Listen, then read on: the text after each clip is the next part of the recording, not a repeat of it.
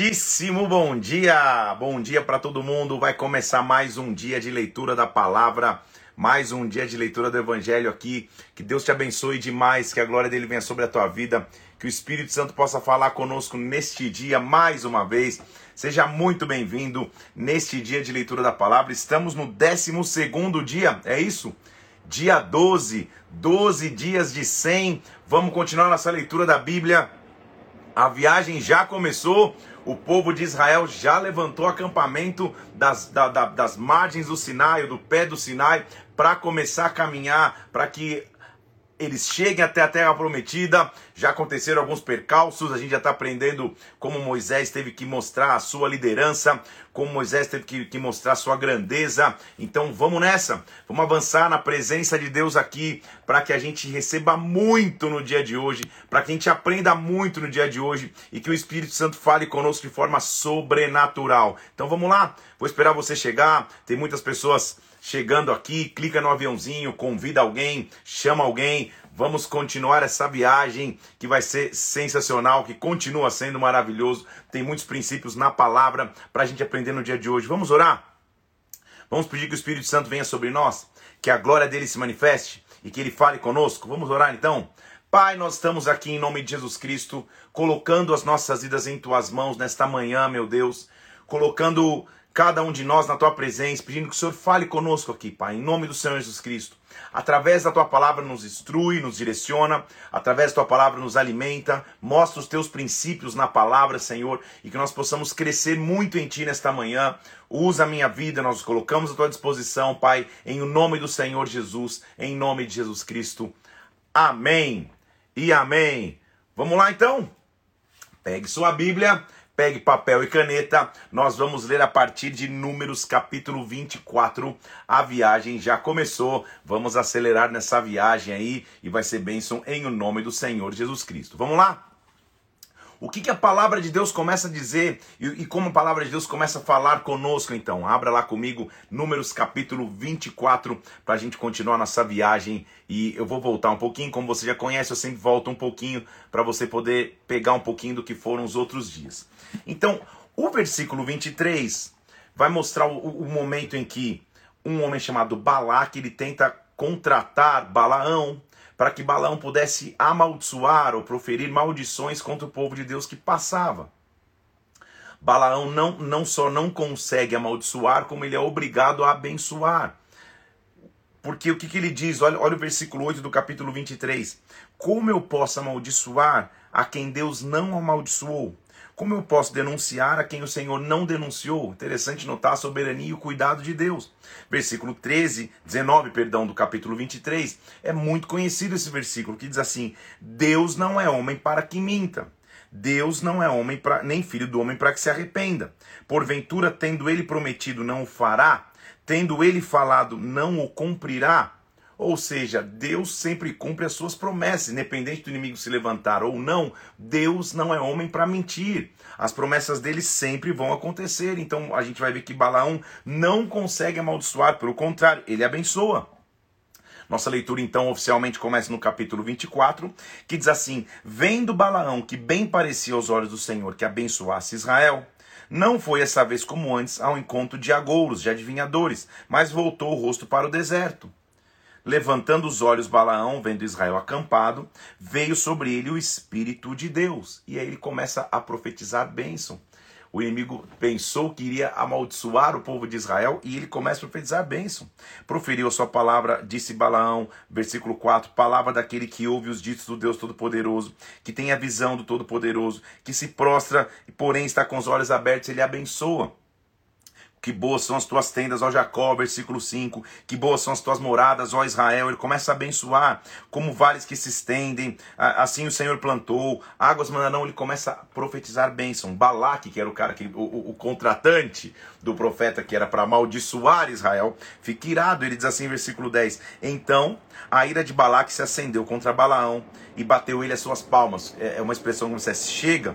Disse Balaque a Balaão eu te chamei para amaldiçoar os meus inimigos. Porém, agora já três vezes você só os abençoou. Vai para casa. Vai embora daqui. E Balaão responde para Balaque, versículo 12: Não te falei eu e aos teus mensageiros que você me enviou, dizendo que ainda que Balaque me desse uma casa cheia de prata e ouro, eu não poderia ultrapassar o mandamento do Senhor? Então, o que, que isso mostra, gente? Quando Deus abençoa alguém, o inimigo pode, pode fazer o, o, o, a confusão que for, a armação que for, a armadilha que foi, nada é maior do que o poder de Deus. E na profecia, na bênção que Balaão vai falar sobre a nação de Israel, já tem uma profecia muito importante. Olha só, versículo 15: Palavra de Balaão, filho de Beor, palavra do homem de olhos abertos, ou seja, que vê, que vê com clareza, que enxerga. Olha o que ele diz: Palavra daquele que ouve o Deus Altíssimo, a ciência do Altíssimo, daquele que tem a visão do Todo-Poderoso, que se prostra, mas os olhos estão abertos, tem a visão aberta para enxergar. Olha o que ele diz: Vê-lo, não é agora, mas você vai ver, não está perto, mas olha o que ele diz no versículo 17, presta atenção. Uma estrela procederá de Jacó, de Israel subirá um cetro e ferirá as têmporas de Moabe. Quem seria a estrela que se levantaria na raiz de Jacó, que teria um cetro nas mãos? Ele está fazendo a referência histórica de 2 Samuel capítulo 8, versículo 2, quando Davi conquista os moabitas e vence os moabitas. Então aí a primeira menção da estrela, que nós chamamos a estrela de Davi. Você já viu a bandeira da nação de Israel, por exemplo? É uma estrela, essa estrela de Davi. Este, esta raiz de Davi se levantaria com uma estrela com um comando na mão. Quem se transformaria nessa real estrela? O próprio Jesus Cristo. Davi seria uma simbologia do que seria o próprio Cristo. Só que Balaão, quando o povo ainda nem chegou na terra prometida, eles estão em viagem, ele já está dizendo: vai se levantar uma estrela. Uma estrela em Jacó. Israel vai ter um cetro nas mãos, ele vai comandar. Olha o que ele diz: de Jacó, versículo 29, sairá o dominador e exterminará os que restam das cidades. Então, perceba que ele está falando de profecias para o momento, mas também de profecias que, que iriam se cumprir no futuro, messianicamente. Jacó vai dominar, Israel vai dominar os povos que estão ao seu redor, mas na verdade o dominador que vai sair de Jacó é o próprio Messias. Ele está tendo revelações, está tendo coisas que ele nem imagina a profundidade do que ele está dizendo. Ele termina de, de, profetizar ali. Balaão se levantou, se foi, voltou para sua terra. Balaque foi para o seu caminho. É um, é, esse capítulo é uma demonstração do cuidado da soberania de Deus. É a continuação de que Deus não é homem para mentir. Ele não é homem para se arrepender. Se ele prometeu, ele cumpriu. O que nós vamos ver a partir de agora, no, versículo, no capítulo 25, é a capacidade que Deus tem de nos capacitar, capacidade que tem de nos capacitar é demais, mas é a habilidade que Deus tem então de nos capacitar para sermos formadores geracionais.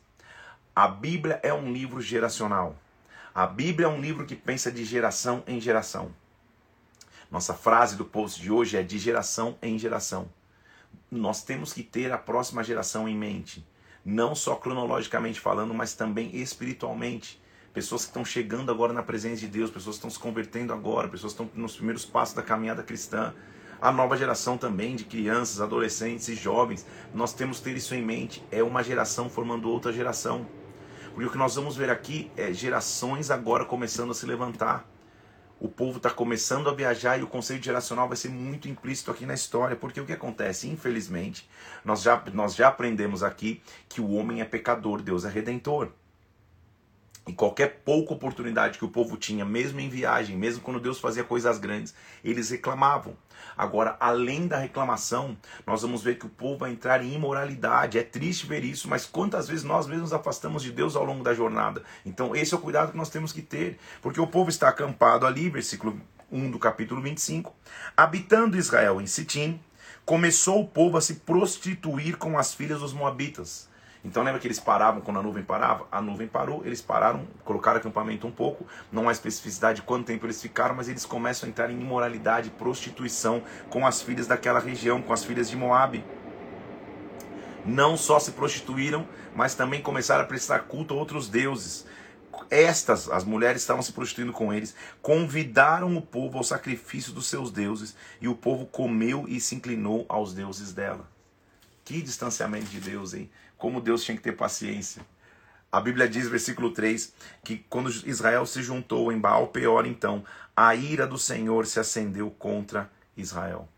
E o Senhor disse a Moisés: Moisés, toma todos os cabeças do povo, enforca-os ao Senhor ao ar livre, e a ardente ira do Senhor se retirará de Israel. Então, olha como Deus estava dizendo. Deus falou o seguinte: pega todo o cabeça da tribo, que não se preocupou em formar uma próxima geração, que não se preocupou em passar os meus princípios para uma próxima geração, enforca-os. Porque o meu nome está sendo, tá sendo é, é, deflorado, o meu nome está sendo é, é, é, zombado com essa imoralidade do povo se prostituindo com as mulheres de Moab e além de se prostituir, cultuando aos deuses de Moab. A imoralidade era tão grande que, pré... olha atenção nesse absurdo, e você vai ver aqui como uma geração nova se levanta. É, capítulo 20, 25, versículo 5. Então Moisés disse aos juízes de Israel: Cada um mate os homens da sua tribo que se juntaram a Baal Peor, ou seja, o extermina com morte. Olha a imoralidade, olha o nível que estava, versículo 6. Eis que um homem dos filhos de Israel veio, trouxe os seus irmãos, uma midianita, perante os olhos de Moisés e de toda a congregação dos filhos de Israel, enquanto eles choravam diante da tenda da congregação. Então, olha o que aconteceu. Moisés está chorando diante da tenda da congregação. Levantando arrependimento. Passa um cara lá com uma medianita, com uma mulher medianita. Ele passa na frente de todo mundo perante os olhos de todos os filhos de Israel. E, ele, e, e, e, a, e a original aqui, a impressão é que ele, ele pega essa mulher para se envolver intimamente com ela, para ter contato sexual com ela, para imoralidade sexual com aquela mulher aos olhos de todos. Ele já não estava mais escondendo a moralidade. Quando isso acontece, o que vai acontecer? Uma nova geração vai se levantar. Com uma nova geração tem que ser levantada, marcada pelo zelo das coisas de Deus por não comprometimento com o pecado. É de geração em geração. Porque o que vai acontecer aqui, lembra comigo, gente, que o código de moralidade e o código de justiça é olho por olho, dente por dente. Então é, a geração vai ser extrema aqui. Porque olha o que vai acontecer. Quando um tal de Finéias, versículo 7, viu isso, quem é Finéias? Finéias é filho de Eleazar, que é filho de Arão. Quando Finéias, filho de Eleazar, filho de Arão, versículo 7, levantou-se do meio da congregação, pegou uma lança, foi atrás desse homem israelita, entrou na tenda dele. Eles, eles não estavam lá na tenda tomando café, porque olha o que a Bíblia diz: atravessou o homem israelita e a mulher, ambos pelo ventre, e então cessou a praga sobre os filhos de Israel. Você entendeu o que aconteceu? Ele entra lá, os dois estavam tendo o, o, o momento deles lá, o cara faz um espetinho dos dois, passa a lança na barriga dos dois. No ato como estavam, eles morrem. Finéia se levanta como alguém que zela.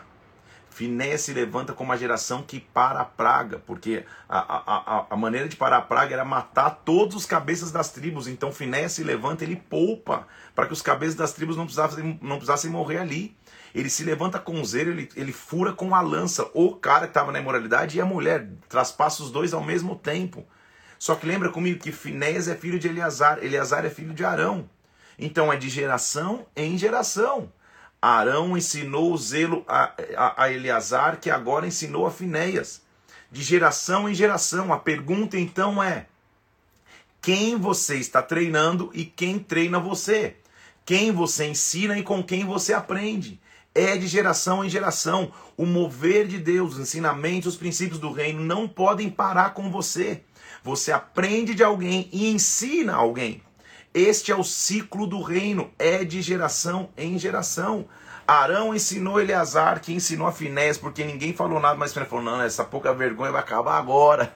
Essa, é, é, aos olhos de todos, essa imoralidade, o cara vai passar na frente de Moisés, na frente de todo mundo, levando uma mulher para a tenda dele, vai se deitar com a mulher, deixa comigo. Ele pega a lança e fura os dois, e a praga morre. Mas antes da praga morrer, olha o que a Bíblia diz, versículo 9: os que morreram da praga foram 24 mil.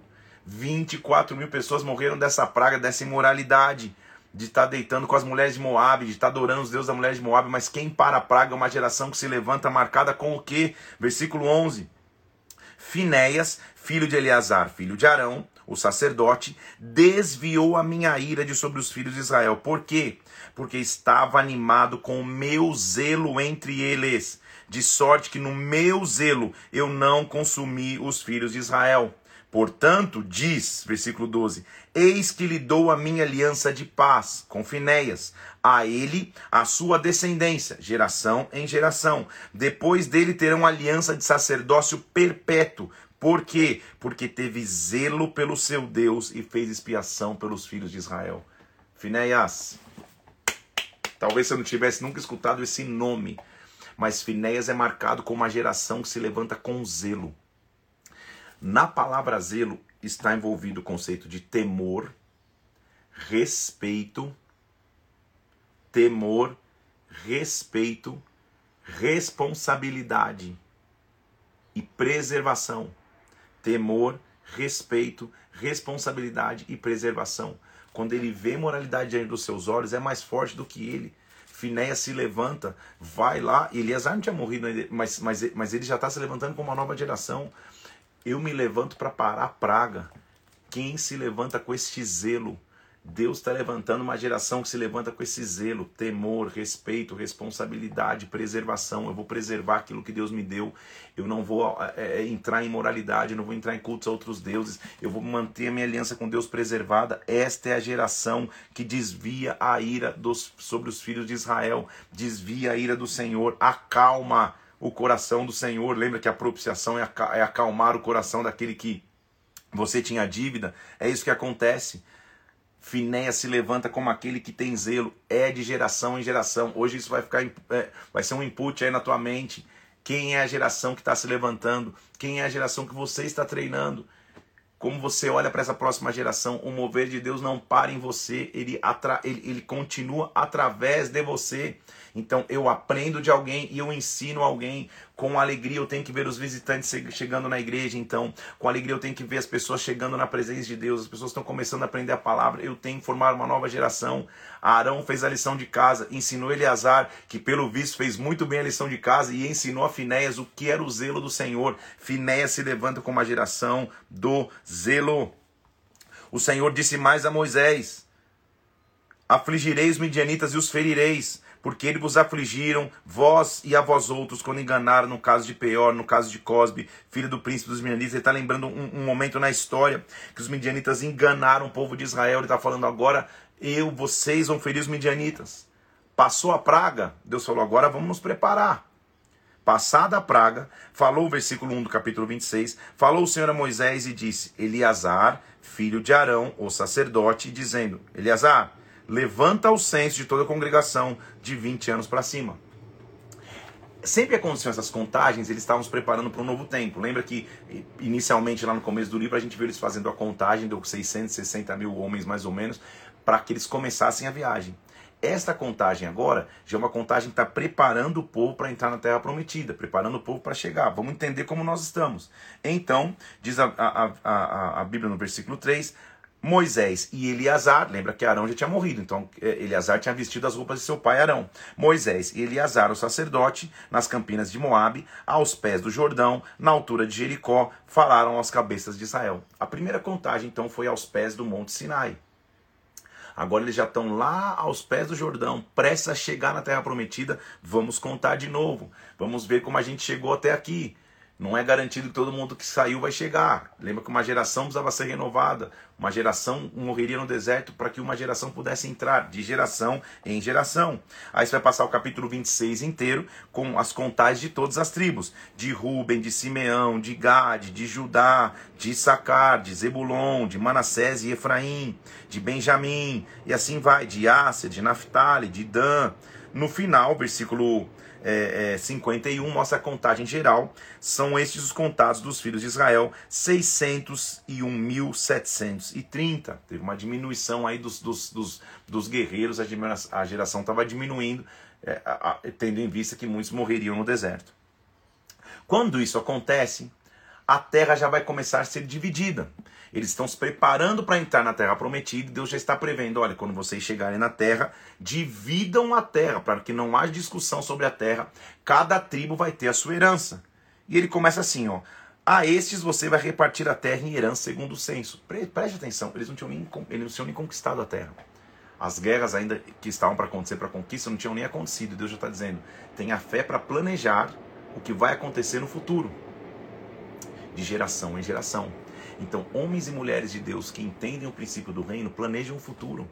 sabe o que vai acontecer para a próxima geração, não estão pensando só no agora. Então ele está chegando para Moisés, que sabia, inclusive, o próprio Moisés sabia que não entraria na terra prometida, lembra? Porque, porque ele fere a, a, a pedra lá, a fere a rocha para que a água saia, ele sabia que não entraria, que ele, que ele só veria a terra, e Deus está pedindo para ele: você que não vai nem pisar, planeja. Então aí está o grande legado de um líder. Depois que ele nem existe mais na terra, o mover de Deus que ele, que, que ele iniciou continua. Esse é o verdadeiro legado, é o que Moisés está mostrando aqui e é de geração em geração. É como se fosse uma corrida de bastão. Você está passando o bastão, o bastão para a próxima geração. Mas a grande revelação, no meu entendimento, é o quê? Não é que quando você passa o bastão você se aposenta. Não, você passa o bastão e todos continuam fazendo parte da mesma geração. Uma geração vai fortalecendo a outra. Então eles vão, vão planejar a divisão de terras. A tribo mais numerosa, versículo 54, você vai dar uma herança maior, para a pequena uma herança menor, cada uma de proporção ao seu número vai ter herança. Então era uma questão lógica, quem tiver mais gente vai ter mais terra, quem tiver menos gente vai ter menos terra. Então a terra vai ser repartida, versículo 55, por sortes. Era um sistema de, de quase que sorteio mesmo. Segundo o nome das tribos de seus pais herdarão. Segundo a sorte, vai se repartir herança entre eles, das maiores às menores. Então, faça a distribuição, faz um sorteio e distribua a terra, para que não haja discussão. Interessantíssimo notar que na divisão de terras, a tribo de Levi, a tribo de sacerdotes, não tinha direito à herança, à terra como herança. A tribo de Levi é a representação de que a herança deles era o Senhor. A tribo de Levi representa a renúncia do sacerdote. Sempre que você vira um sacerdote em tempo integral na obra, tenha certeza que ele renunciou muitas coisas para estar lá. Renunciou ganhos profissionais, carreira profissional, tempo de sua vida, porque ele faz parte da tribo de Levi. A tribo de Levi, a herança era o Senhor. E não tem nada de ruim nisso, pelo contrário, tem de muito bom. Porque ter o Senhor como herança é até a melhor herança que pode existir. Nada vai faltar. São estes que foram contados levitas, versículo 57, segundo as suas famílias. Aí lembra, a gente já leu isso, os descendentes de Gerson, de Coate, de Merari. Essas são as famílias de Levi. Ele continua contando quem eram as famílias de Levi. Na família de Levi, versículo 62, foram 23 mil homens de idade de um, de, de idade de um mês para cima. Eles não foram contados entre os filhos de Israel, porque não lhes foi dada herança com os outros. Então, estou provando para você na Bíblia aqui que eles não tinham terra para eles.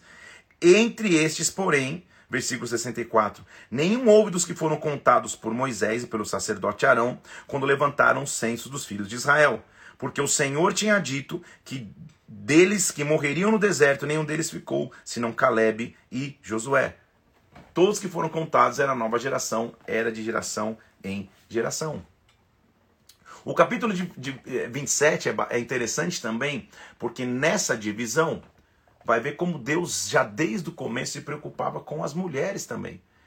Perceba comigo que nós estamos falando de uma, gera, de, de uma geração e de uma cultura que predominantemente focava-se no homem. A gente já viu que é, é, a contagem era feita dos homens, não se contava mulheres e homens. Só que o que vai acontecer no capítulo 27 é muito pioneiro, é, é, é, é, muito antes seu tempo, mostrando como Deus se preocupa com as mulheres. Então, mulheres, se alegrem aqui. Porque o que acontece? Nessa divisão de terras, tinha um tal de Zelofeade, que era um cara que havia morrido, e não tinha deixado na sua linhagem homens para herdar terra. E as filhas desse Zelofeade aí vão se levantar e falar para Moisés: Moisés, a gente também teria direito. O, o, o, nosso, nosso pai morreu, não deixou herdeiro o homem, a gente vai ficar sem terra, vai se apagar a linhagem da nossa família por causa disso? Vamos ver como Moisés vai reagir, como Deus vai reagir a esse questionamento das filhas de Zelofeade. Então, versículo 1 do capítulo 27. Vieram as filhas de Zelofeade, filho de Éfer, filho de Gileade, filho de Maquires, da tribo de Manassés se apresentaram, versículo 2, diante de Moisés, diante de Eleazar, o sacerdote. E elas disseram assim, versículo 3: Nosso pai morreu no deserto. Só que não naquele grupo da rebelião. Ele morreu no seu próprio pecado. É, é, ou seja, ele morreu por causas naturais. Não é porque ele morreu de rebelião, ele morreu porque passou o tempo, ele morreu. E ele não teve filhos, versículo 3. E olha a, a, a solicitação delas, versículo 4. Por que se tiraria o nome do nosso pai do meio da nossa família? Porque não teve filhos. Nos dá então a possessão entre os irmãos de nosso pai. Preste atenção que coisa interessante, porque elas estão, primeiro, elas estão sendo ousadíssimas, Mas estão falando de algo que era justo, era direito delas. Ó, nosso pai Zelofeade morreu, não teve filhos homens, por que, que o nome dele vai se apagar? Dá para nós, as filhas mulheres, a herança.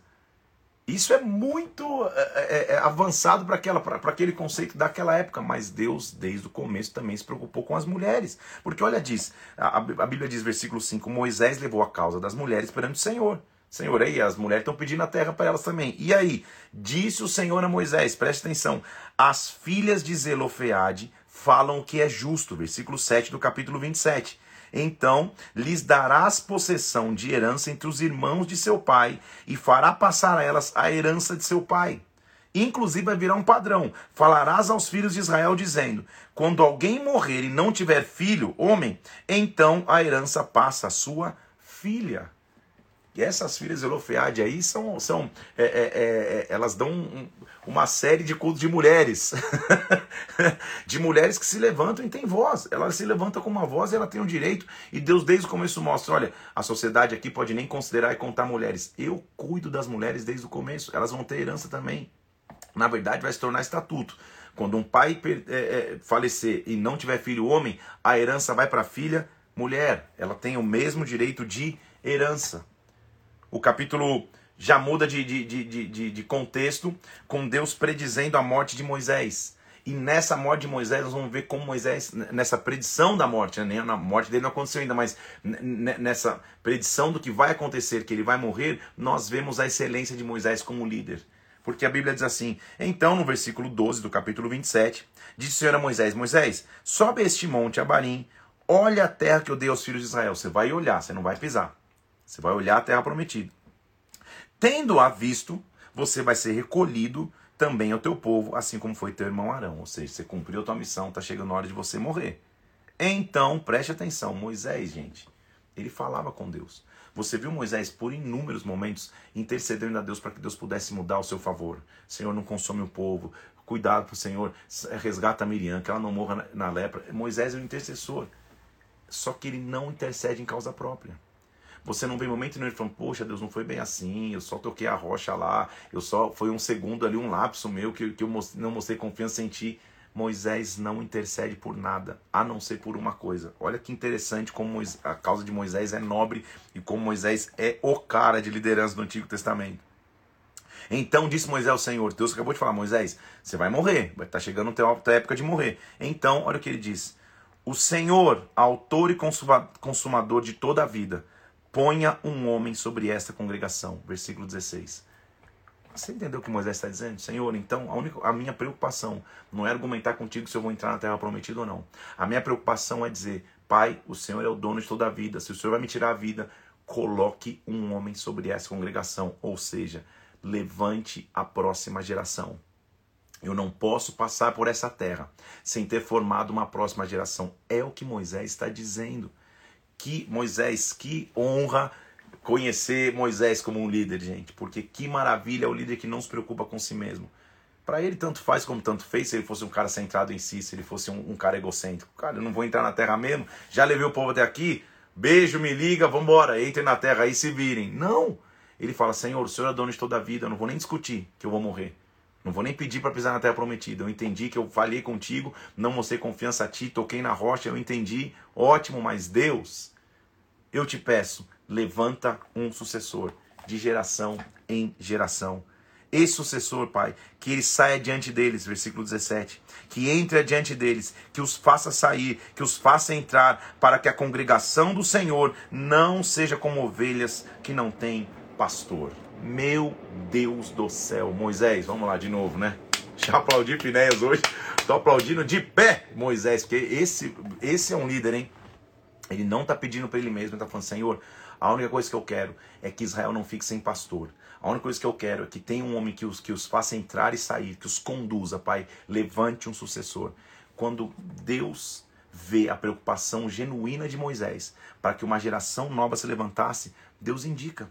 E ele diz, versículo 18: Então disse o a Moisés: Pega Josué, filho de Unum. Lembra que Josué, aquele que lá em Números 13, ele se chamava Oséias, e quando, quando Moisés vai mandá-lo para espiar a terra, Moisés mudou o nome dele para Josué, que significa o Senhor é salvação. Lembra disso? E ele, junto com Caleb, é um dos caras que falam: não, a terra é, é difícil, tem gigante, mas nós vamos conquistar. Ele estava sendo formado desde lá. Josué, filho de Num, pegue ele, nele ao espírito. Então, condição preponderante, condição primordial para que uma próxima geração se levante. Nela há o Espírito. E olha o que ele faz: impõe-lhe as mãos, apresenta-o perante Eliezer, Eleazar, o sacerdote, e perante a congregação. Então, uma geração, ela tem que ser levantada por outra. Uma geração recebe a imposição de mãos. Josué, se você ler na história, ele está na história há muito tempo desde que, lembra quando Moisés estava cansado, lá no capítulo 11, dizendo, Senhor, a carga é demais para mim, e Deus fala, poxa, levanta 70 homens para o derramar do meu do Espírito tem você, Moisés, sobre os 70 homens. Lembra que eu te, que, depois você lê lá o 11 de novo, você vai lembrar, lembra que, que tinha dois homens que não estavam nem, nem junto, estavam ali no acampamento, e, e, mas como fazia parte desses 70, o Espírito caiu lá no acampamento e eles começaram a profetizar, um jovem se levantou com zelo para dizer: Olha, tá sendo um absurdo lá, hein? Estão profetizando lá. Quem era esse jovem? Josué. Josué está na história desde lá, gente. Josué está na história como um cara que chegou e falou: Nós podemos conquistar a terra no capítulo 13. Só no capítulo 27. Muita água passou debaixo dessa ponte. Muita viagem aconteceu. Que agora Deus está mencionando: Josué, chegou tua hora. Então, nova geração é a geração que espera o momento da imposição de mãos. Você não viu quem tentou se levantar antes do tempo? Miriam e Arão falando, não, Deus fala conosco também. Corá, Datã, Datã e Abirão, que não, é, é, a gente também é líder.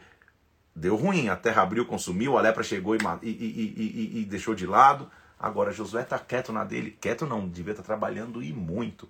Deus fala, agora chegou a hora, eu te escolhi. Deus aponta uma nova geração. Se você é líder, se você caminha com Cristo na igreja, eu quero que você comece a orar por isso. Deus vai começar a te apontar uma nova geração. Sabe quando o meu entendimento bíblico, quando você está pronto para viver uma nova fase da tua vida ministerial? Quando você já preparou um sucessor. Quando você, sei lá, é um intercessor e você fala, cara, quem que é o intercessor que eu estou formando? Quando você é um diácono e fala, quem que é o diácono que eu estou formando? Quem que é o cara que, que, que, que eu estou estabelecendo? Quando você é um líder de célula e está falando, quem que é o próximo líder de célula que eu vou formar? Quando você é um pastor, está falando, quem são os pastores que eu estou formando? Deus te inaugura novos estágios da tua vida com Deus. Daqui a pouco você é um pastor cuidando de pastores, um pastor cuidando de regiões, um pastor cuidando de igrejas. Por quê? Porque você começou a formar pessoas. O ciclo se acelerou. Moisés está recebendo de Deus a instrução: forme Josué, imponha sobre ele as mãos. O impor de mãos significava: eu te abençoo. O que está na minha vida, eu passo para a tua põe diante da congregação e coloca, versículo 20, coloque sobre ele a tua autoridade para que lhe obedeça toda a congregação dos filhos de Israel. Então, o que está se mostrando aqui? Que a autoridade pode ser transferida e delegada. Deus me deu autoridade na imposição de mãos, eu estou, eu estou confiando a você. É de geração em geração, uma geração recebe da outra. Então vou voltar a fazer a pergunta aqui para ser repetitivo mesmo. Você aprende com quem e você ensina a quem? Não dá para ensinar se você não está disposto a aprender. Não dá só para querer aprender se você não tiver quem ensinar. É o ciclo que não pode parar.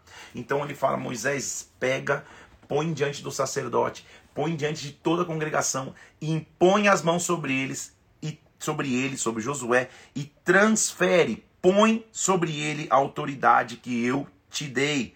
Você vai apresentá-lo perante Eleazar, versículo 21, o sacerdote, o qual por ele consultará, segundo o juízo de Urim, era, era, era, era, um, era um dos sistemas de Deus falar também, perante o Senhor, segundo a sua palavra, sairão segundo a sua palavra e entrarão ele. Então, versículo 22, fez Moisés como lhe ordenara o Senhor, tomou a Josué, o apresentou perante o sacerdote Eleazar, ele, versículo 23, lhe impôs as mãos, lhe deu as suas ordens, como o Senhor falara por intermédio de Moisés. Deus está levantando uma próxima geração. É de geração em geração. Que as minhas mãos sejam usadas para abençoar. Que as minhas mãos sejam usadas para orar por alguém. Que as minhas mãos sejam usadas para transferir, inclusive, da autoridade que Deus tem me dado para outras pessoas. Esse, essa é a essência do reino. Só faz isso um líder que é seguro. Veja mais uma vez que Moisés não fica quando Deus fala, ó, sobe no monte, olha a terra, que eu vou te recolher junto aos teus pais, você vai morrer. Moisés não gasta um segundo, fala, não, Deus, mas poxa, não, pai, me perdoa, eu preciso chegar lá. Moisés entende que é uma transição e é natural. Então, você sempre vai ter espaço no reino, mas deixa Deus levantar uma nova geração. Seja instrumento para que uma nova geração se levante. E nova geração, espere. Espera o tempo que você nem aparece, que o teu nome aparece só num versículo lá. E Josué tentou interromper. Sume da história de Josué. E Josué falou: Nós vamos conseguir. Sume da história de Josué de novo. Vai chegar uma hora que as mãos de Moisés vão estar sobre ti e você vai ser o líder. Porque é de geração em geração. O capítulo 28 vai lembrar mais uma vez, porque lembra que eles já estão chegando da viagem, né? Eles, ele, ele, eles já estão para chegar perto do Jordão. Para atravessar o Jordão, nós vamos ver, e, e, e entrar na Terra Prometida. Agora, vai lembrar mais uma vez o sistema de ofertas, que a gente já conhecia, mas ele vai lembrar de novo, porque é uma nova geração se levantando. Lembre-se comigo que uma geração ia morrer no deserto, a geração de números 13 que disse que não ia conseguir entrar na terra e quis voltar para o Egito, Deus ia, ia fazer uma nova geração se levantar. São 40 anos de caminhada, resumido aqui na história. Então, de novo, líder. Hoje a gente está aprendendo muito sobre liderança e, e, e você também na tua vida como um todo. Líder que está formando uma nova geração não tem impaciência para repetir. Liderar, na verdade, é repetir várias e várias vezes os mesmos ensinamentos, os mesmos princípios, ter paciência para continuar ensinando, ter paciência para continuar investindo, porque ele já tinha todo o sistema de ofertas ensinado por uma geração, mas ele precisa ensinar uma nova geração.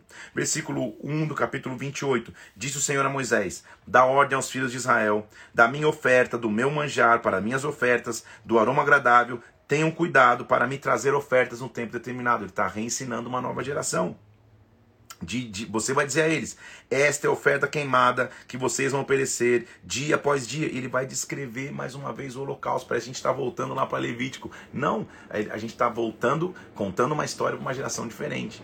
Lembre-se que essa geração não tinha e-books, iPads, tablets, cadernos, caneta sequer para anotar. Não tinha escrito num livro. Eles tinham que, mais uma vez, ler é, é, é, é, ou entender através da assimilação, aprender através do, do ensinamento de uma geração.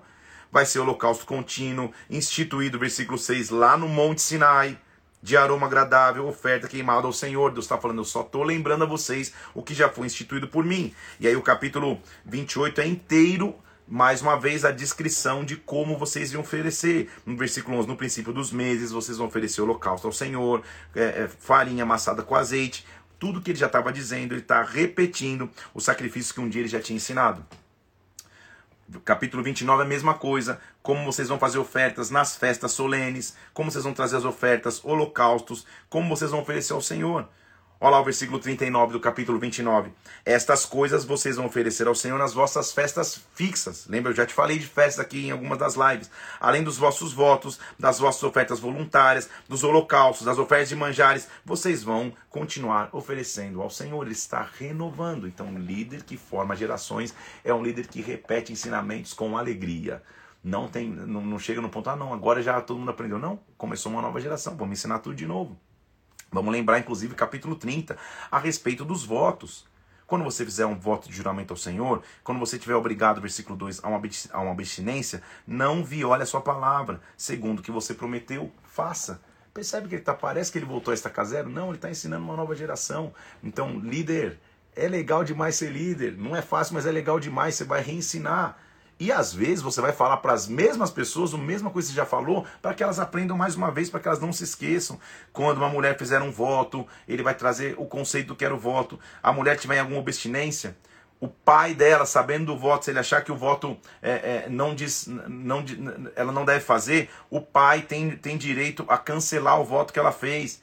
Ou se essa mulher se casar, o marido também vai ter autoridade para cancelar o voto que ela fez. Então ele está de novo trazendo as regras de voto, de oferta, de sacrifícios. É uma repetição que na verdade não é repetição, ele está restabelecendo princípios para uma nova geração. Até que, lembra que Deus falou que ele venceria os midianitas? Versículo 1 do capítulo 31, disse o Senhor a Moisés: Vinga os filhos de Israel dos midianitas, então você vai ser recolhido pelo teu povo. Deus está dando a Moisés a última missão. Moisés, a tua missão final é vingar os midianitas. E como Deus coroa tudo com chave de ouro. Como Deus põe a cereja do bolo. Você lembra comigo que quando Moisés saiu da terra do, do Egito, porque tem, matou um egípcio, saiu meio que fugido para que faraó não o matasse, e porque Israel não o reconhecia, ele vai se sentar na, num poço, numa terra chamada Midian. Os midianitas, confusão no original que significa Midian, era um povo inimigo, mas era um povo que também chamava, significava para Moisés fuga, desespero, confusão. E agora Deus está dizendo: a tua última missão de vida vai ser derrotar os midianitas e eu vou te recolher. Você vai ser recolhido com honra.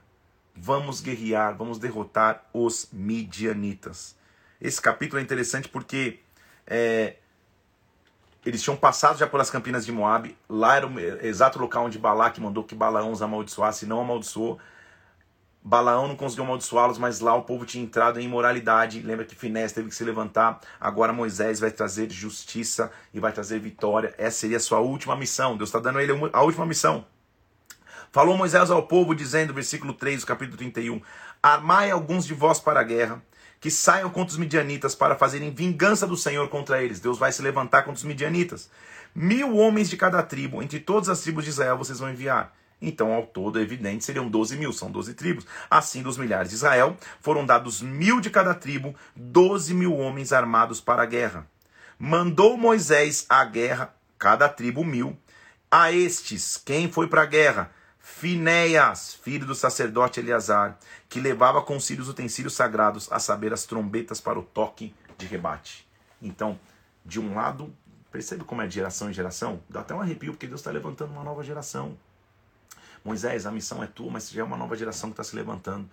Você já não acabou de impor as mãos sobre Josué? Daqui a pouco ele vai assumir. Eleazar ainda está vivo, mas quem vai para a guerra tocar trombeta com as coisas sagradas é Finéias, é a próxima geração que se levantou com zelo. Eu estou honrando uma geração que se levantou com zelo lá atrás para dizer: olha, Moisés, tem cara profetizando sem tua autorização. Moisés, a terra é difícil, mas nós vamos conseguir. Também estou me levantando uma nova geração que é o cara que pegou a lança lá, fez espetinho de adúltero, fez espetinho da, na, pelo ventre do cara e da mulher. Ou seja, eu estou levantando uma geração com zelo a alegria de um grande líder é quando ele vê uma geração se levantando. E eu não estou falando de idade só, mas não estou excluindo a idade. Quando ele vê uma geração se levantando que tem o mesmo zelo que ele tinha. Que a alegria para Moisés era ver que podia ter uma geração de adúlteros, de reclamadores, de murmuradores, mas para toda geração de murmurador existem os Josués, existem os Finéias. Então não para, Moisés, quando você vê o povo pedindo por cordonizes, quando você vê o povo sendo desleal a você, quando você vê o povo falando que você não é líder de verdade. Não para pelos murmuradores, não para pelo populacho. Lembra que eu falei? Continua avançando, porque Josué e Finéias vão se levantar. Josué você já conhecia, mas talvez Finéias você não, você não tinha escutado tanto. E eles pelejaram, versículo 7, contra os midianitas. Mataram todos os midianitas, os reis dos midianitas, cinco reis midianitas mataram a espada. Eles só cometeram um erro. Porém, os filhos de Israel levaram presas as mulheres dos midianitas e suas crianças. Numa guerra, gente, a guerra era, é, é, era, um derramamento de sangue. Você vai ver que agora a Bíblia vai ficar meio, meio, meio recheada de sangue, porque é guerra, é povo guerreando contra povo. Quando se mata um povo, normalmente se aniquila todo mundo, até mulheres e crianças. Aqueles levam despojo da guerra, levam prisioneiros de guerra. Deus não havia pedido isso. Inclusive, isso mais para frente vai ser é, raiz para que o povo medianita cresça de novo. Você vai ver o povo de Israel tendo que lutar contra os medianitas várias vezes porque eles não exterminaram de uma vez aqui. Agora, Moisés e Eleazar, os sacerdotes, saíram para receber todo mundo fora do arraial. Moisés ficou indignado contra os oficiais do exército, dizendo: Calma aí, por que vocês deixaram as mulheres vivas? Por conselho de Balaão, elas prevaricaram os filhos de Israel. Lembra que elas se deitaram com os filhos de Israel? Então mate crianças e todas do sexo masculino, mata a mulher, mata todo mundo. É para exterminar de uma vez, é para acabar com os midianitas acampai-vos sete dias fora do arraial. Qualquer que tiver matado alguma pessoa, fique limpo de novo. Lembra que quem, quem lida com a morte fica cerimonialmente impuro. E aí você vai se purificar. Passa pelo fogo. Que não puder passar pelo fogo, passa pela água. Vamos exterminar com os midianitas. Vamos dividir os despojos da guerra. Era típico então de você, depois de vencido uma guerra, você ter o resultado dessa guerra fez a contagem da presa, foi tomada tanto homens como mulher, Eleazar, divide em, partes iguais, e aí o, o, o resto do capítulo 31 é a divisão dos despojos da guerra para cada a tribo, ou para cada metade, ou para cada, cada pessoa que tinha que ser feito. É, homens de guerra saindo a peleja, o Senhor vai pegar tributo. Aí, aí o capítulo todo é a divisão do que, que, eles, do que, que eles trouxeram como despojo de guerra. Inclusive, houve uma oferta para os capitães de cada exército. Se chegaram Moisés, os oficiais sobre os milhares, aos capitães sobre mil, aos capitães sobre cem e disseram: Olha, teus servos fizeram a conta dos homens de guerra que estiveram sobre a nossa ordem, nenhum falta dentre nós, ninguém morreu. A gente foi para a guerra e voltou, não falta um, nenhum deles. Então nós trouxemos uma oferta ao Senhor, cada um que se achou, ouro, ornamentos de pulseiras, sinetes, colares, nós vamos trazer perante o Senhor. Para quê? Para que isso seja, versículo 54, como memorial para os filhos de Israel perante o Senhor. Eles estavam começando a guerrear, entendendo, cara, a gente voltou da guerra sem nenhuma baixa. Vamos sacrificar e vamos adorar ao Senhor. Os, os, os capítulos finais aqui, vou continuar lendo a você. Agora eles já vão começar a falar sobre divisão. É interessante notar que duas tribos e meia vão procurar Moisés falando, cara, a gente não precisa entrar na terra prometida, não, deixa, deixa, deixa a gente ficar nesse lado aqui. A gente quer ficar aqui nesse lado da Transjordânia, ou seja, antes de atravessar, entrar na terra prometida, antes do Jordão.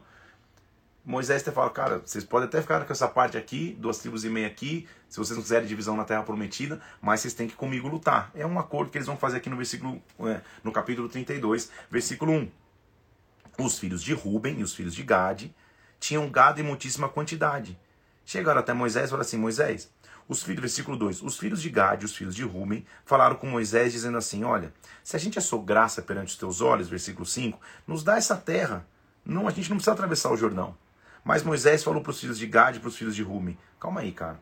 Os irmãos de vocês vão para a guerra e vocês vão ficar aqui? Não. Então, se vocês querem ficar com, com essa terra desse lado de cá, o nosso acordo é esse: vocês vão para a guerra e vão voltar e depois vocês ficam com a terra de vocês. É isso que ele vai fazer aqui, ó. Por que vocês estão desanimando o coração dos filhos de Israel? Versículo 7. Para que não passem a terra. Assim foi que os pais de vocês fizeram lá no vale de Escol, querendo voltar atrás quando eles viram lá que, que, que, a terra era grande, foi lá que a do Senhor se acendeu. Então não queira comodismo. Ele começa a contar a história. Lembra que ele prometeu. Lembra que foi Caleb e Josué os únicos que acreditaram que a gente ia, que a gente ia conseguir, versículo 12. Então, vocês, raça de pecadores, vocês se levantaram no lugar dos vossos pais para aumentar o furor da ira de Deus contra Israel. Por que, que vocês não querem atravessar? Por que, que vocês não querem entrar?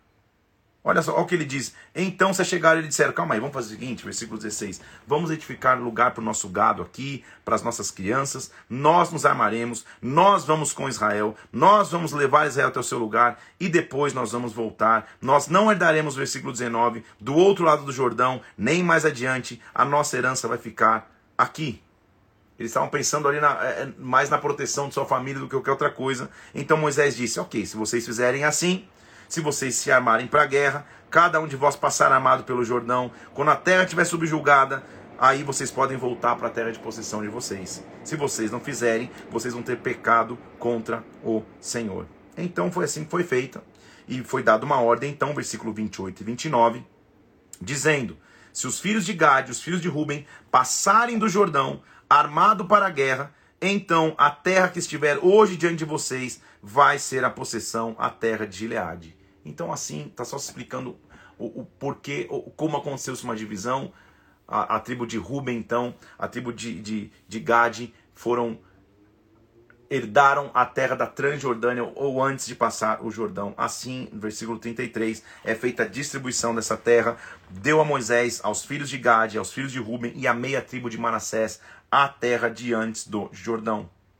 Vai se mostrar como eles estavam acampados e na verdade o versículo, o capítulo 33 é meio que um resumo de toda a viagem. Eu, eu peguei aqui, ó.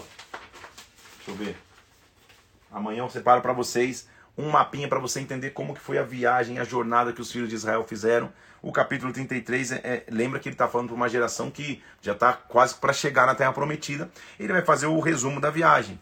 Lembra como a gente viajou? Moisés escreveu como saiu da caminhada, de acordo com o mandato do Senhor. E a gente saiu no dia seguinte da Páscoa, a gente saiu do Egito. A gente saiu, ficou em Sucote, versículo 5. Saímos de Sucote, fomos para o deserto. Do deserto vamos para tal lugar. Eles estão descrevendo a viagem inteira que eles já tinham feito. É meio que um relato de viagem para uma nova geração. Quando eles terminam de contar esse relato de viagem, versículo 38 diz que Arão o sacerdote subiu ao monte segundo o mandado do Senhor e ali morreu. Tá lembrando como que Arão tinha morrido? O Arão, Arão tinha idade de 123 anos quando morreu, ouviu o Senhor, assim Deus levantou. Eles estão contando a história. O que, que Moisés vai alertar? Gente, a gente está prestes a entrar e mais uma vez a gente tem uma obrigação da parte de Deus. Diz o Senhor nas campinas de Moabe, junto ao Jordão, na altura de Jericó. Eles já estão chegando na terra prometida. Quando vocês passarem o Jordão, versículo 51, e entrarem na terra de Canaã, desapossarei de diante de vós os moradores da terra. Vocês vão destruir as pedras, vocês vão destruir as imagens, vocês vão derrubar os ídolos. Vocês vão tomar a terra em possessão, vão habitar na terra, porque eu dei a terra para vocês possuírem. Essa terra será dividida por sorte para as vossas famílias. Para a tribo mais menor eu vou dar herança maior. Para a menor eu vou dar herança menor. Onde cair a sorte, essa tribo vai ficar segundo a ordem da tribo de seus pais. Porém, se vocês não desapossarem diante de vocês, moradores da terra, e vocês deixarem que eles fiquem, eles serão como espinhos nos vossos olhos e como aguilhões nas vossas ilhargas, vos perturbarão na terra que vocês têm que ficar. Então eu estava dizendo, vocês vão chegar, cheguem e estabeleçam uma nova cultura, um novo tempo. Tirem os cananeus da terra, porque a terra agora eu estou dando a vocês. O capítulo 34, mais uma vez, ele está falando de limite, de delimitação de terra, para que eles pudessem entender o que era a terra prometida. Disse mais o Senhor a Moisés, versículo 1 do capítulo 34: Dá ordem aos filhos de Israel, dizendo: Quando vocês entrarem na terra de Canaã, será esta a terra da tua herança, a terra de Canaã a região sul, o limite é o deserto de Zin, os limites de Edom, ele está dando limite geográfico. Você vai ler lá todo o capítulo 34, ele está dando o limite da terra para que o povo soubesse exatamente que terra era essa. Moisés, versículo 13, deu ordem aos filhos de Israel, dizendo: Esta é a terra que vocês vão herdar por sorte, que o Senhor mandou dar às nove tribos e meia. Lembra que duas tribos e meia, Ruben, Gad e meia tribo de Manassés, eles iam ficar com a terra antes do Jordão as outras nove e meia vão herdar desse lado, porque as outras tribos tinham herdado essa, essa, essa outra parte. Então os homens vão repartir a terra, versículo 16 e 17, diz o Senhor a Moisés: São estes os nomes dos homens que vocês vão repartir a terra. Para quem vai ficar a terra? Eleazar, o sacerdote, e Josué, cada um vai pegar um príncipe da tribo e vai distribuir sobre cada uma das tribos.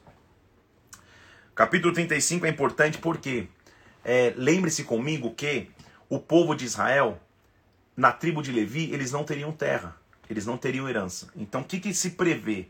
Que existiriam as cidades dos levitas. Cada tribo que herdasse um pedaço de terra teria que prever na terra que eles tinham herdado uma cidade dos levitas. Olha o que ele diz lá, versículo 35, capítulo 1.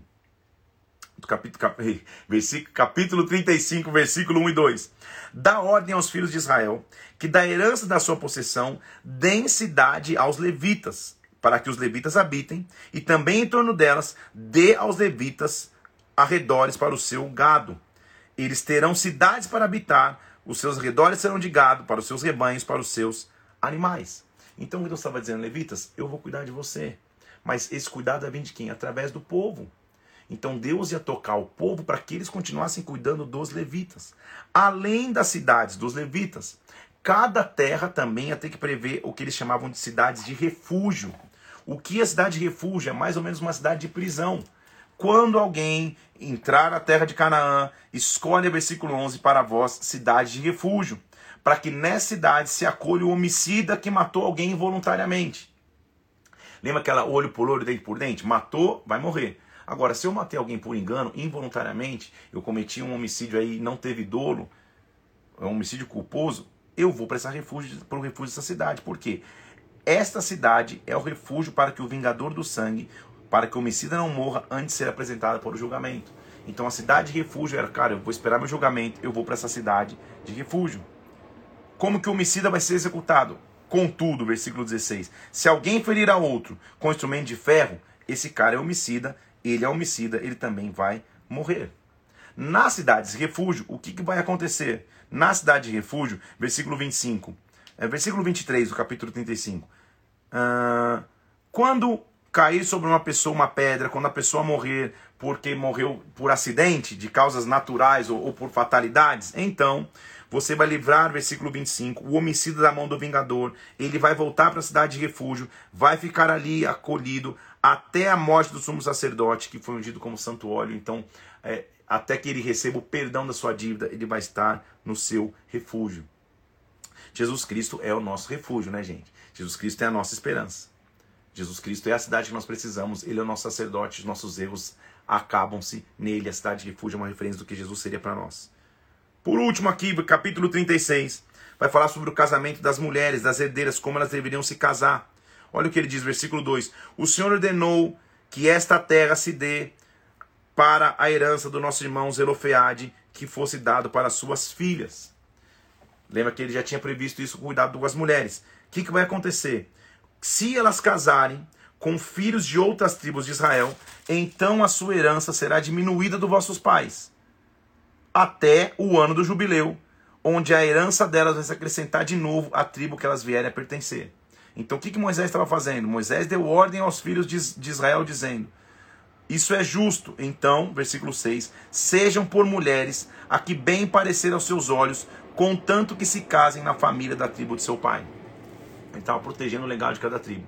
Ou seja, para não ter casamento entre tribos e as tribos não começarem a perder herança, se isso acontecer no jubileu, devolve, mas é ideal, então, é melhor que as tribos se casem entre si para que se preserve o legado. Assim, versículo 7, a herança dos filhos de Israel não passará de tribo em tribo, a herança da tribo dos seus pais continuará dentro de cada herança. Versículo 9, a herança não passará de uma tribo a outra, pois as tribos dos filhos de Israel vão se vincular cada uma à sua herança.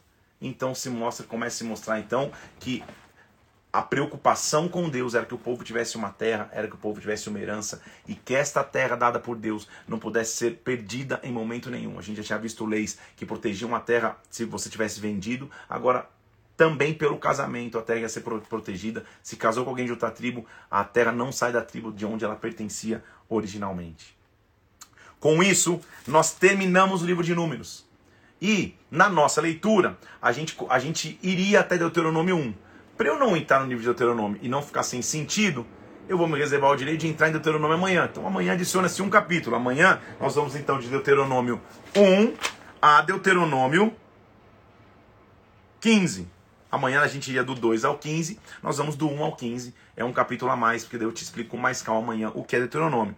Lembra que agora o povo já está chegando na Terra Prometida e Deuteronômio é exatamente isso é de geração em geração. Em Deuteronômio, a gente vai ver um, um, um Moisés mais velho, no final da carreira, no final da caminhada, tendo a paciência de reensinar uma nova geração. Que eu quero que você entenda então, o que Deus está te mostrando e falando hoje. Não acaba com você. Você vai ter força para treinar uma nova geração. Você vai ter força para levantar uma nova geração. Você vai ensinar os teus filhos e os filhos dos teus filhos e os filhos dos teus filhos dos teus filhos. Então lembre-se, Deus te chamou para que você pense geracionalmente. É de geração em geração. É uma corrida de bastão. Eu vou terminar essa live agora, vou subir, vou colocá-la no ar, mas também vou subir uma arte ali, que é justamente um cara passando o bastão para o outro, e vai estar escrito de geração em geração. Faz o seguinte, usa essa arte de, de hoje para duas coisas agradecer quem te ensinou, mas principalmente incentivar quem é alguém que você sabe que é a nova geração que Deus está levantando. Tanto cronologicamente, tanto um, um, um jovem, um adolescente, como alguém que está chegando agora, alguém que você lidera, alguém que você está vendo crescer nos caminhos de Deus, incentiva, marca essa pessoa e fala, continua firme, é de geração em geração, você tem um legado na terra, vamos abençoar uma nova geração, é de geração em geração. Arão morreu, mas o sacerdócio não acabou. Eleazar continuou o sacerdócio. Eleazar morreu, o sacerdócio não acabou. Finéas continua o sacerdócio. Finéas é a geração que espeta, que faz o espetinho do adúltero, dizendo: não, não, não, eu tenho zelo pelo Senhor. Moisés vai morrer, mas não acaba nele, porque Moisés coloca as mãos sobre um Josué. A nossa oração é que, Senhor, não acabe em mim, continua depois de mim. Se tudo que eu fiz na terra termina quando eu morro, eu escrevi uma linda história. Mas se continua depois que eu nem estou mais vivo, aí eu deixei um grande legado. Deus nos chamou para deixar legados. Que Deus te abençoe, Que Deus te guarde, que a glória de Deus venha sobre a tua vida, que o Espírito Santo se derrame sobre você, que a glória dele te marque. Sobe lá então, vou colocar no post de geração em geração. Marca alguém que para você representa uma geração que Deus está levantando. Deus te abençoe. Até amanhã. Nós vamos para o dia 13 amanhã. E amanhã então nós vamos iniciar Deuteronômio, o último livro do Pentateuco. Vamos de Deuteronômio capítulo 1 até o 15. Vamos avançar um pouquinho na leitura amanhã, em nome de Jesus. Sábado, tamo junto amanhã. Que Deus te abençoe. Deus te guarde. Deixe um legado na terra. É de geração em geração. Deus te abençoe. Um abraço e até amanhã. Fica na paz.